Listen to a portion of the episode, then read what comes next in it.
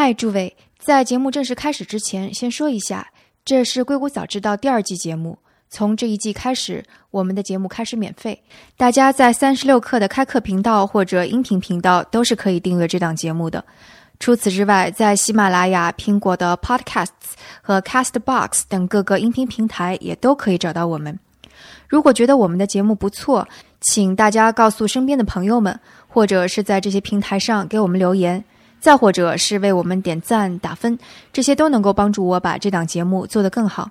此外，也向大家推荐我们三十六课出品的另外一档音频节目《新商业观察》，这是由我多年的朋友，也是三十六课深度部的主编杨轩主持，用深度部第一手的信息来给大家剖析国内科技的动向。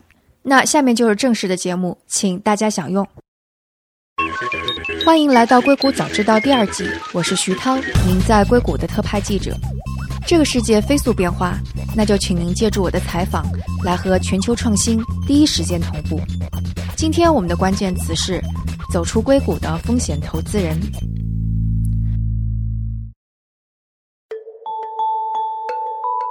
上个月，《纽约时报》有一篇文章，还是挺标题党的，标题是 “Silicon Valley is over”，下 Silicon Valley，翻译过来就是“硅谷自己说，硅谷已死”。这篇文章的契机是因为这个记者受到了美国民主党国会议员的邀请，和十二个硅谷投资人坐上了豪华大巴去美国的袖带考察。袖带也就是美国的老工业区，曾经非常的辉煌。但如今因为制造业的外包而非常的衰败，到处都锈迹斑斑，因此而得名袖带。他们一路上参观了五个城市，除了汽车之城底特律之外，其他几个工业城市可能对我们的听众而言都比较默默无闻。其中一个城市阿克隆，可能一些篮球迷会比较熟悉，因为它正是著名的篮球明星勒布朗·詹姆斯的故乡。第三个小城 Flint 可能也会有一些人熟悉。它因为当地饮用水出现危机，导致无数的居民，尤其是婴儿儿童健康受损，因此这几年非常频繁的出现在美国的各大媒体上。而另外两个城市 Youngstown 和 South Bend，可能知道的人真是非常非常少了。但为什么这次旅行之后，《纽约时报》的记者会写出 “Silicon Valley is over” 的感慨呢？我们这次就请到了参与了这次袖带之行的一位投资人，他是蓝雪照，也是 Basis Set Venture 的创始人。他会来给我们讲述当时的故事。所以这次旅行是上个月，也就是三月中旬、三月初的事。组织者是出于什么样的想法呢？呃，他当时是他和国会议员 Tim Ryan 还有这个 Ro Khanna，他们呃这这两国会议员呢，就因为他们都是这个美国。啊，民主党的国会议员，又因为美国现在政治这个情况，对，是他们就是想去这个啊袖带这边了解一下，到底当时的群众是啊是怎么想的，去呃会去选那个 Donald Trump 这个这个总统特朗普这个总总统，所以他们想去了解一下，然后他们也想真的为当地做一些实事。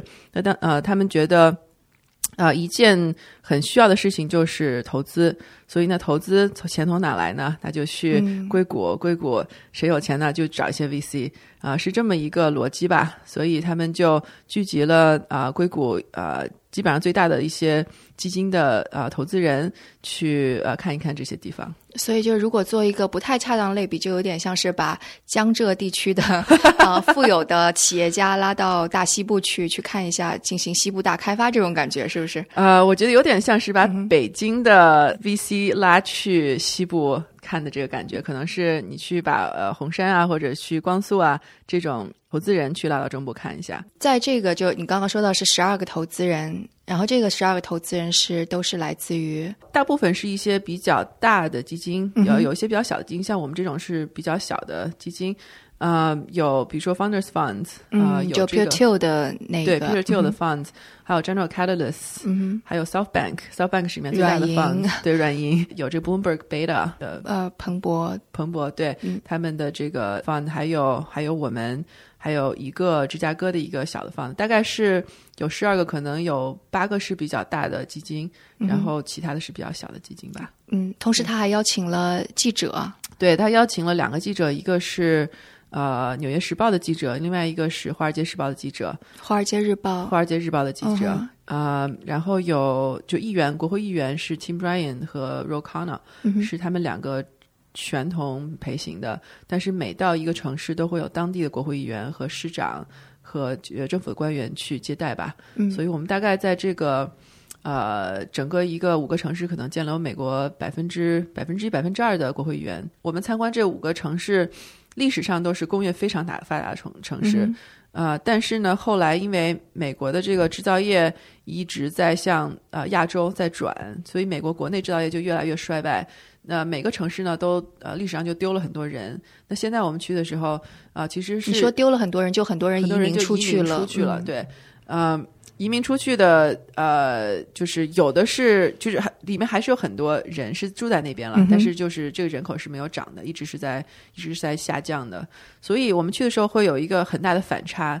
一方面呢，呃，就是像你刚才说的，有很多工业化的地方，有工厂啊，有一种其实很多地方是比较破落的一个现象了，嗯就是很多这个呃破烂的工厂没有人没有人在里面工作啊、有就是几十年前的这个呃当时繁华时代的呃这个这个西讲你可以看得出来，但是现在没有人用了。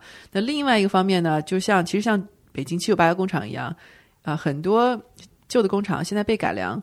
啊、改良成为一个 tech center，就是你可以去有一些呃 startup 进进驻在里面，然后做一些现在更新的技术，所以这两边的反差非常大。那现在呢，工厂一改良啊、反而变得非常小资，啊、反而变得呃，大家觉得是呃很很很后现代了，就就。很七九八那啊，种，对对，很七九嗯八这种感觉。嗯对，底特律是零两千零八年呃经济危机的时候，呃，G GM 去破产，然后嗯福特其实也是大型的裁员，就是补充一下，GM 就是通用，通用，对对对对，就是当时其实就是非常败落。呃，其实两千零八年我是在 Michigan 读博士的，嗯当时非常明显的经济就呃很不行了，东西也很便宜，很大量的人才都外流，都去别的州了。啊、那个时候呢，底特在就是有人开玩笑嘛，零九年、一零年的时候，就中国人在呃北京买一双那个爱马仕，你就可以去北京买一 买一个呃，对，去底特律可以买一个房子，嗯，就房子能便宜到那么那个程度，一个买买一个房子可能几千块钱、几万块钱就买一个非常大的一个房子。但是从两千零零九年以后，啊、底特律就就在重建了啊、你从那个零九年到现在，底特律的已经是非常不一样了啊、房价可能翻了有几倍。所以我们去的时候，就是刚才说的，一方面还呃破落工厂还是很多，但是另一方面呢，就是底特律呃市中心有很多的这个 remodel factory。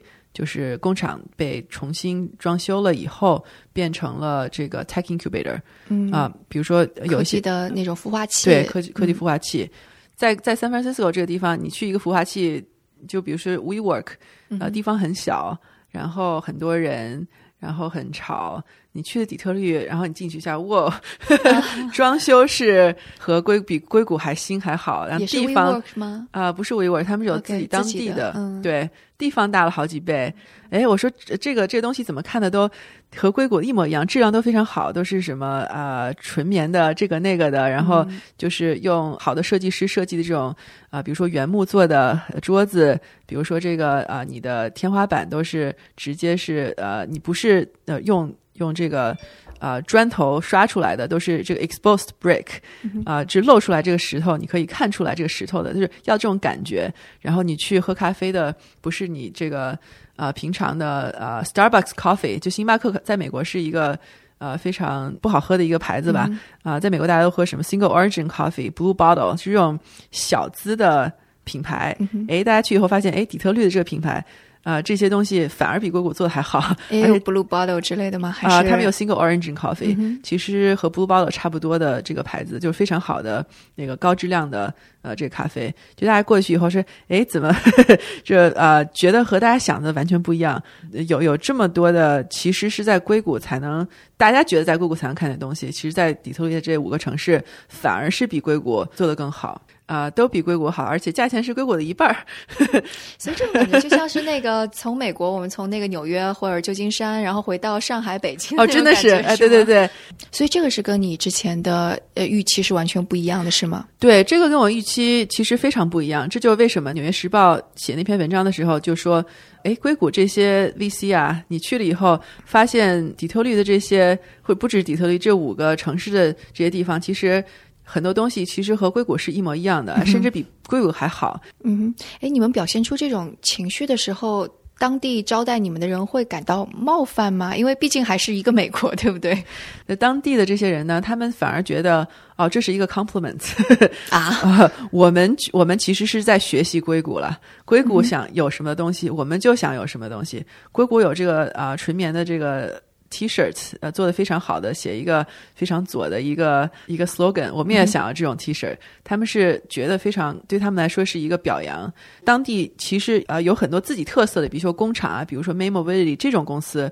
我觉得是呃，其实非常有意思的。他们也非常骄傲，就是两方面都会非常骄傲。一一方面是有一些硅谷好的东西，他们去学习；另一方面呢，硅谷没有东西，他们反而比硅谷做得更好。哪方面？啊、比如说做这个呃自我驾驶这个汽车，嗯哦。在硅谷其实是很难，不能说很难吧，是其实各有各有各的利弊了。硅谷这边有很多人才，有很多这个呃工程师都在都在这边，但是在 Michigan 你可以去在校园里直接去试车啊，嗯那个有很多地方，嗯。然后 GM 和这个呃通用和那个福特有很多知道怎么去造车啊，有很多客户啊，都可以在那边。就是他们那边有很多的这个天时地利人和，硅谷这边是是没有的啊、所以很多的这个年轻人啊，现在越来越多的就回去底特律去做公司。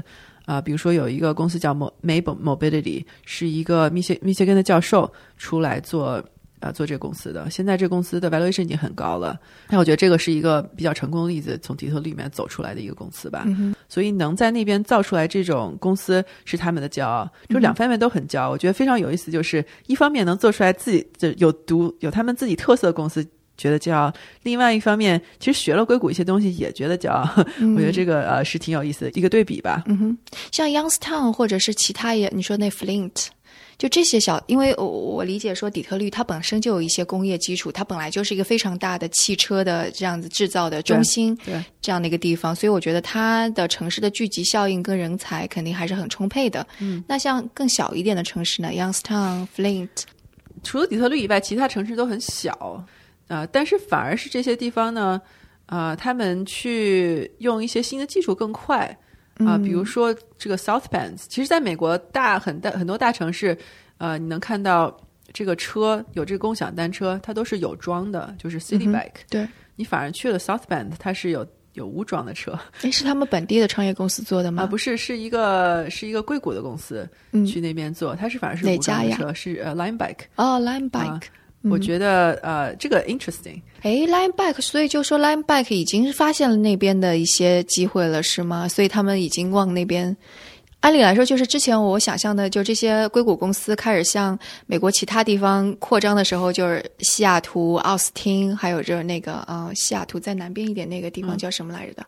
俄勒冈那边的叫什哦么？，Oregon，嗯、South Bend 这个市长非常的 impressive，我我我觉得可能不是一个不是说小城市大城市有多大区别，是它那边的市场是可能呃好像是美国最年轻的一个市场 Pete 啊、我觉得他非常市长吗？市长对、嗯我觉得他非常的 impressive。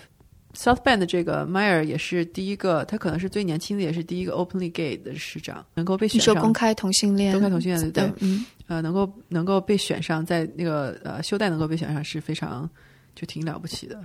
呃，他懂的东西，他真的是非常的有先见。比如说这个 South Bank 他们治水啊，啊、一般让政府去用一些新的技术都是非常慢的，嗯但是他们去治水是用这个 artificial intelligence 去治水的。是什么什么？你说的治水，首先就是那个水污染怎么去处理的问题？他们去那边水是没有污染，他们是去对水的监测、对水嗯的这个整治，其实是有很多的数据嗯来去帮他们去分析这个事情的。他们有这个 dashboard 可以看到，嗯这个东西啊、呃在美国政府来说是就非常非常先进的。嗯啊、其实主主要就是因为他们的市长呃对新的技术啊、呃是怀有一一个呃非常积极的态度。嗯哼，啊、所以去呃有很多这个新的技术公司去到他们那边呃去想跟他合作，他都非常欢迎。他那边有很大的这个呃数据中心。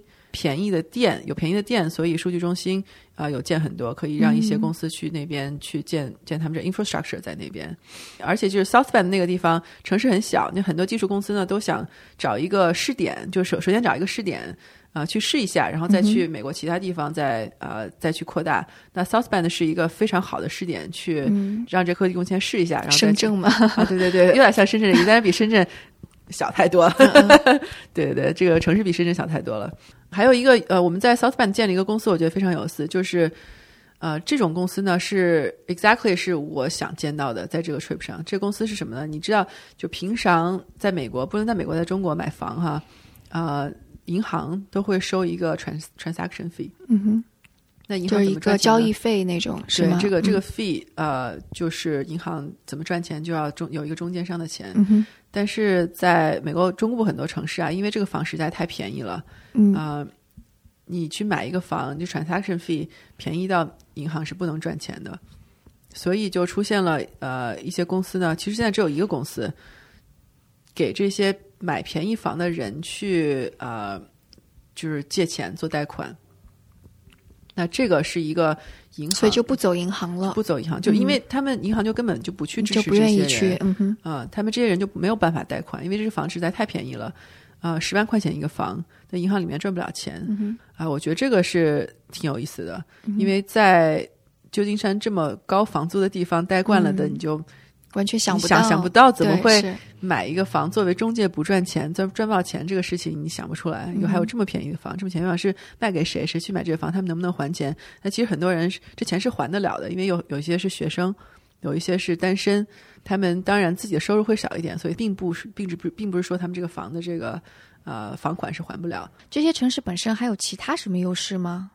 呃，其实这五个城市都是之前工业非常发达的地方，都是有人才。但是我们说这个人才是什么样的人才？这个就是嗯，底特律有工程师，是因为呃，密歇根大学是在 Michigan，、Michigan 离底底出来只有一个小时，所以有很多的工那是呃美国最好公立学校之一了，啊、所以很多人毕业了以后就去底特律，呃，包括 South Bend，他在那边建个 startup，呃，Notre Dame 也有很多工程师可以去那边。其实像呃 Youngstown 和那个和这个 Akron 没有那么近的大学，但是也有 Ohio State 也是相对来说比较近的。其实他们都有一些天时地利的这个优势吧。啊、这又为什么当时去了以后，他们都在说哦，你硅谷现在这个人这么贵，你招一个工程师要几十万块钱，你们来我们美国中部，像 Michigan 啊、Ohio 啊，像这个 Notre Dame 这些工程师要便宜很多，啊、质量质量也非常好。你为什么就你们为什么不把公司开到我们这边来呢？就为什么当时那个《纽约时报》记者写那篇文章，就是说硅谷人才实在太贵了，在这边住的大家都住不起一个单人单间这个 one bedroom apartment，、你要卖到三千五百块钱，这个谁付得起啊？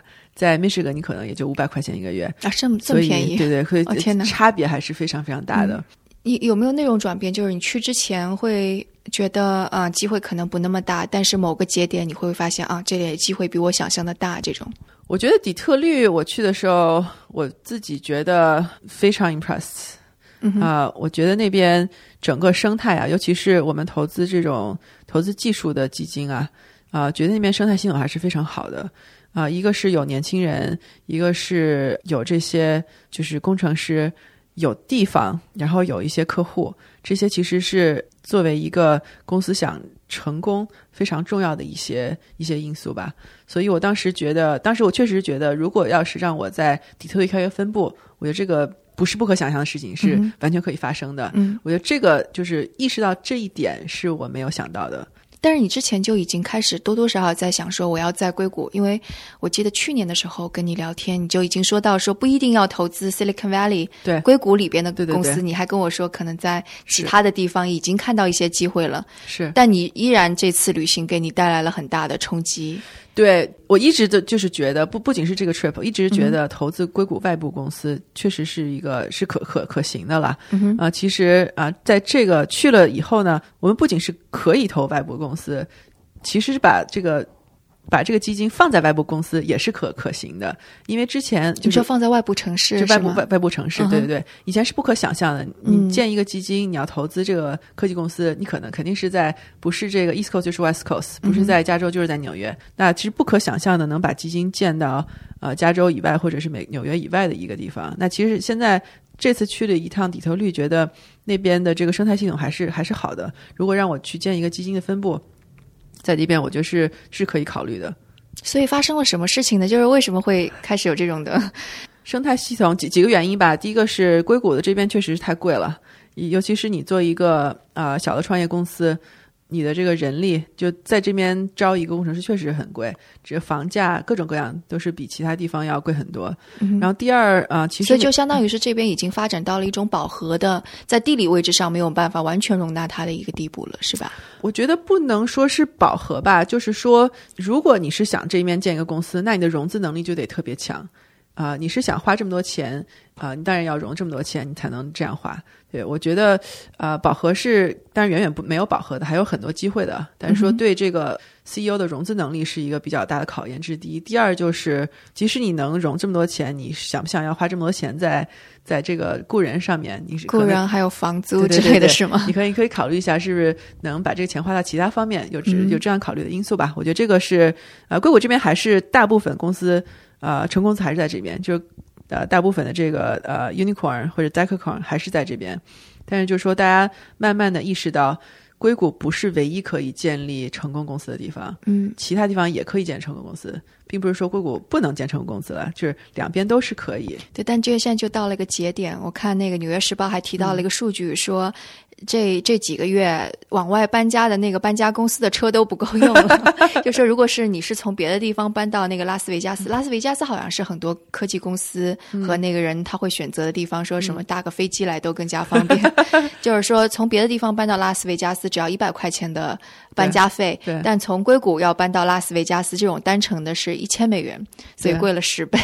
对，现在是有一些呃非常明显的趋势哈，一个就是啊、呃远程的这个 team 越来越多，啊，有的虽然是在硅谷的公司。啊、但是他们可能有一个团队是在，比如说是在欧洲，在东欧，嗯或者是在中国，在亚洲，或者是在美国其他的地方，或者在加拿大，啊，或者在这个呃，就就是有会能很便宜的雇，比如说十个、二十个工程师去把这个产品先做出来，然后再考虑其他的，因为这种是越来越多的远程的 team。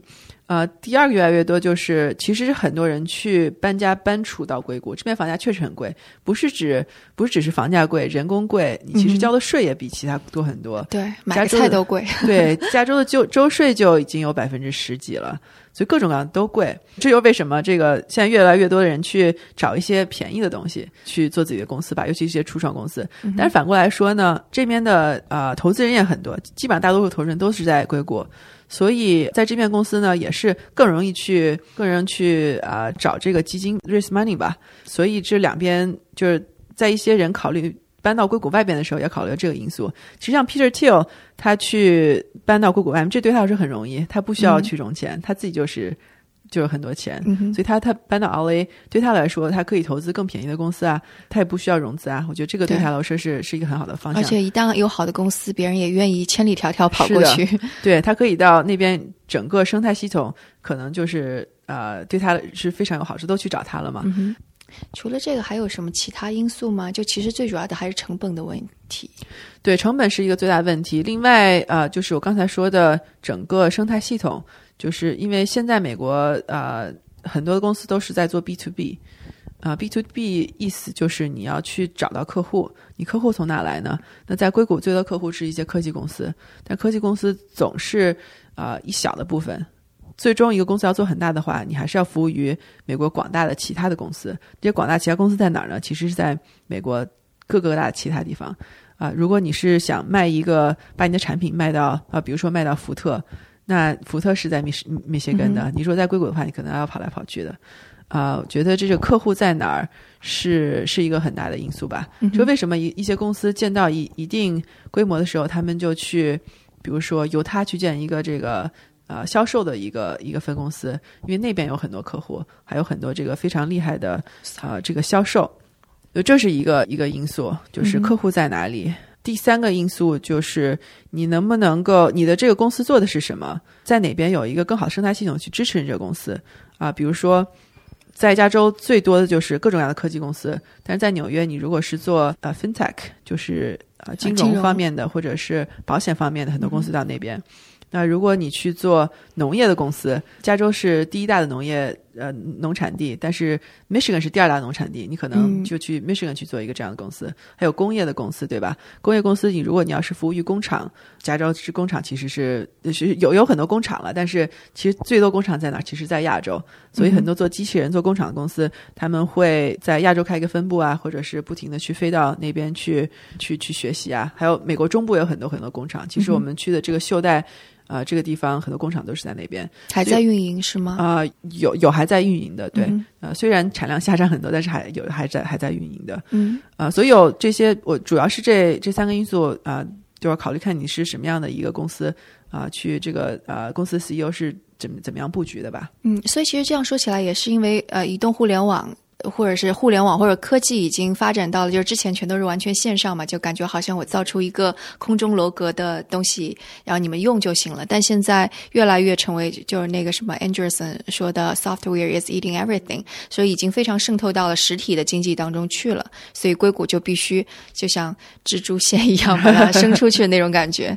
对，其实中国现在有一个说法，就是之前是说哦线上线下，就是怎么说的，是 O to O 还是什么？呃但是那个好像已经死掉了。现在又说呃线线上 merge 线下，线线上线下融合、啊。其实美国现在美国和中国的这个呃市场情况很不一样，但是线上线下也是在结合得非常紧吧。我觉得这是一个。第二个就是你必须得了解客户的痛点在哪。如果你不了解客户痛点，这个这个公司是肯定做不好的。那如果你是做一个农业的客户，那你必须得了解这个农民的痛点在哪，所以你离的这个客户很远是做不好的。有这些几种因素，现在就是非常明显的这个点子啊，都被已经被人做过了。你做一个呃线上的平台去卖衣服，这种东西不知道有多少个。对啊、其实更加不明显的这些痛点的呃公司呢越来越多，那这些是渗透在各个行业的里面的。那这四天的旅程当中，一路上你跟其他的投资人或者是记者、国会议员，你们会有一些不同意见吗？关于某些方面？关于秀才本身也有争论，是到底我们应该去为他们做什么？他们需要硅谷人的帮助吗？他们其实，在秀才那边有很多有钱的人呀。大家啊，是吗？是呃，当地有钱人非常多，他们真的需要硅谷去帮助吗？硅谷能够为他们帮助是什么事情？这个其实有很激烈的争论。秀带的有钱人是因为他们之前在那个制造业时代的时候积累下来的财富，是吗？啊、什么都有啊！现在有钱人有这个房产啊，底特律嗯就是因为房产翻了几倍，变得有钱人很多啊。啊、他们有一些实业家，各种各样的这个做各种各样的生意的都有钱啊。所以呃，就像你其实像说呃，山西是产煤的，啊、山西有钱人那那那那多的煤老板不得了，对。那其实不一定是煤老板，先生有各种各样的这个。呃，有有酒店呀，有这个各种各样的经济，那有钱人很多了。你说我们需要去找北京的一些基金去救救山西吗？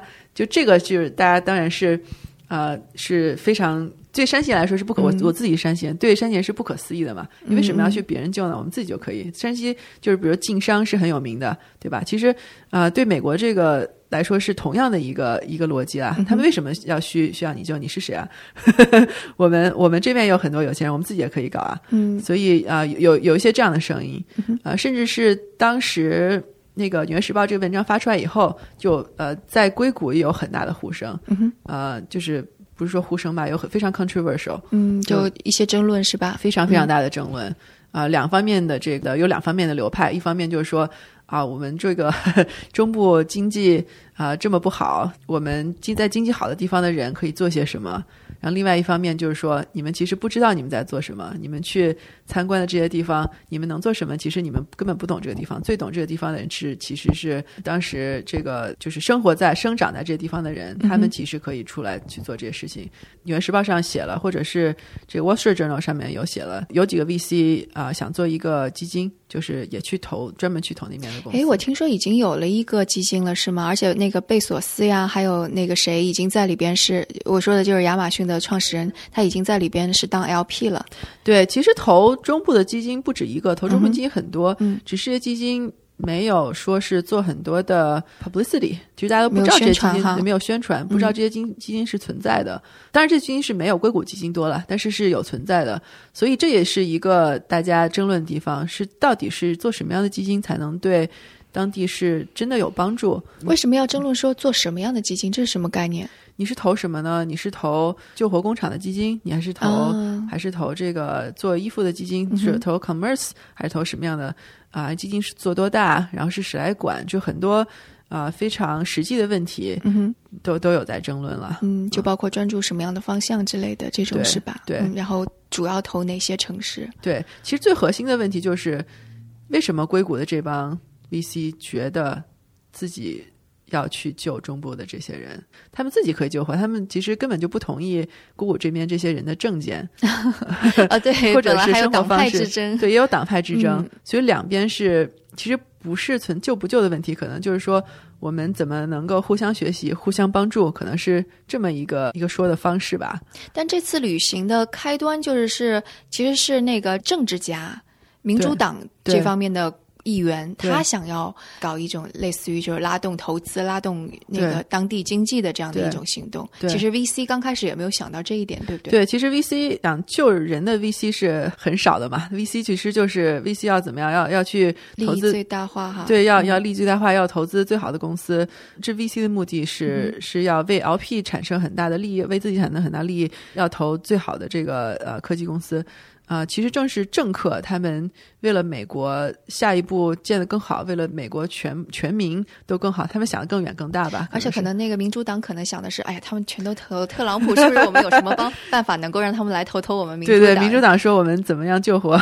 对对对，你看我能够拉动当地经济，是不是这个方法也可以可行？对对对对对对对。其实我是本着学习的目的吧，其实我自己没有没有想其他太多。其实你刚刚说到的，就硅谷的投资人的这种。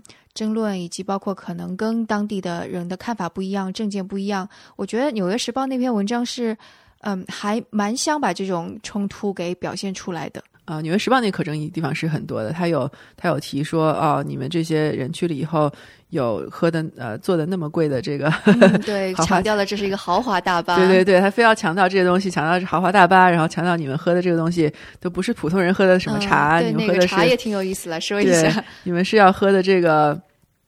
啊，煤炭味儿的啊，kombucha，呃，黄菌茶，黄菌茶，我都不知道那个中文怎么翻译。对，类似于就是一种发酵过的茶。对，就是其实就是，然后还要强调了那个甜甜圈还是那个啊，就就是什么有机呃，是那个素食主义者，素食主义者，对对对，健康的。对他就是这个，我觉得这个文章写的时候就是非常强调这个东西，但其实呃，我们自己在这个大巴里面根本就没有注意到，我都不知道。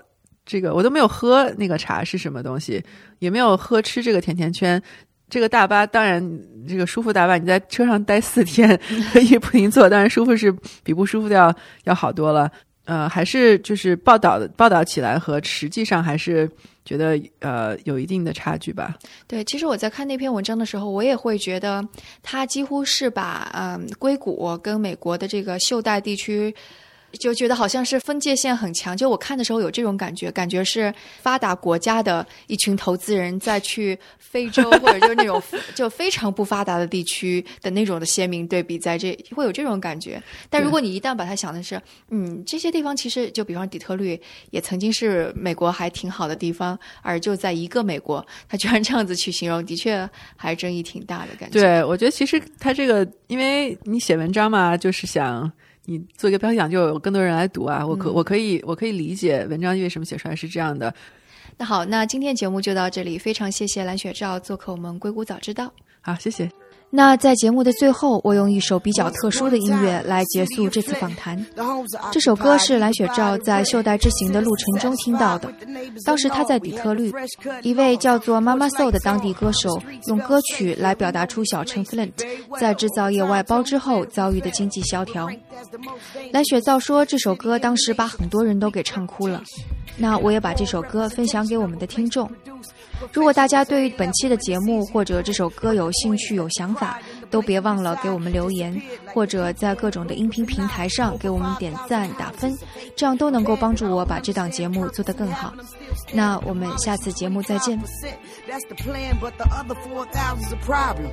Count 'em, six, seven in a row, the windows covered in wood. We no longer have neighbors, all we got is a hood. What was once an inspiring environment's now a town known for its crime and its violence. How you expect the little kids to dream big and have hope when we don't even have hope as adults? Old folks are uncertain what's lurking in them houses, empty and open, drug dealing and smoking. Who knows if this rhyme is even felt or helps? It's home.